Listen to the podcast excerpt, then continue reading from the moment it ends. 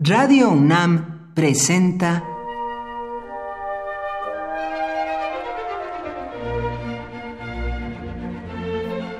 Cuaderno de los Espíritus y de las Pinturas por Otto Cázares.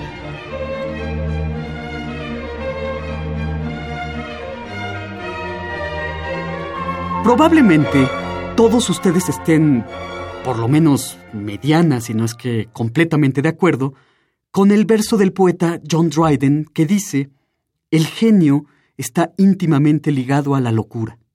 Es decir, que todo artista, todo científico, toda persona de relieve, de inteligencia, de proporciones espirituales considerables, está aliada, atada hasta cierto punto, a la demencia. El célebre problema 30, atribuido a Aristóteles, explora la relación de la melancolía el humor lóbrego, que puede muy fácilmente llevar a la insania mental, con el hombre creador, el hombre de genio. Y muchas veces, creo, de los cuatro temperamentos que hay, de los cuatro humores según la doctrina humoralista hipocrática, sanguíneo, flemático, melancólico y colérico, pensamos que la melancolía es el temperamento más acorde, el que tiene más que ver con los creadores. Los creadores, sensibles, inclinados a la introspección, excepcionalmente dotados, pero susceptibles de dispersarse en miles de ensoñaciones, el melancólico, pensamos, quizás demasiado apresuradamente, es el artista por antonomasia.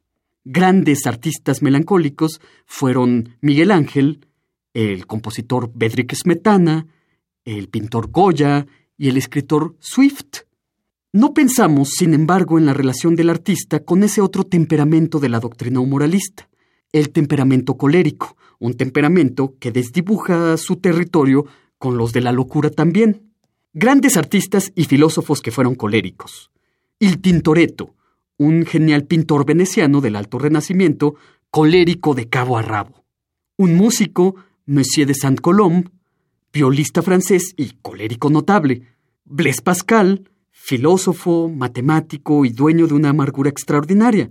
Beethoven, de Beethoven, E. M. Cioran, otro colérico de respeto, apuntó, Beethoven ha viciado la música, introdujo los saltos de humor, dejó entrar en ella a la cólera. Juzguen ustedes mismos acerca de esta frase. Nietzsche, otro colérico. No puede suceder nada de la más insignificante cotidianidad a su alrededor sin que estos artistas y filósofos que he citado sientan cómo la sangre se les agolpa de inmediato en las mejillas, se tornen purpurinos y la vena en la frente comience a hinchárseles a punto de estallar. Por supuesto que afirmar así como así fulano o sutano fueron coléricos, sin analizar las complejas relaciones y circunstancias de sus biografías, puede sonar un tanto arbitrario. La intención de esta cápsula es reflexionar acerca de la relación genérica entre el temperamento colérico y la creación.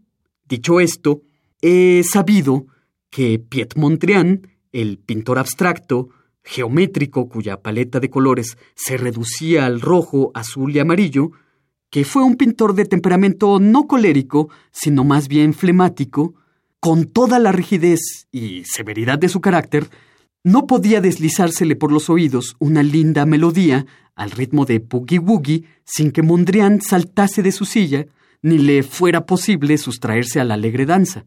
Algo así como la colérica virgen histérica, Electra, que en la ópera de Richard Strauss no puede sino danzar frenéticamente hasta la muerte una vez se la ha descargado de todo el peso de vengar a su padre. Los artistas coléricos, al igual que Electra, danzan frenéticamente al canto que nace de su herida, y este canto, herido, son sus obras. Por hoy, Otto Cázares cierra el cuaderno de los espíritus y de las pinturas.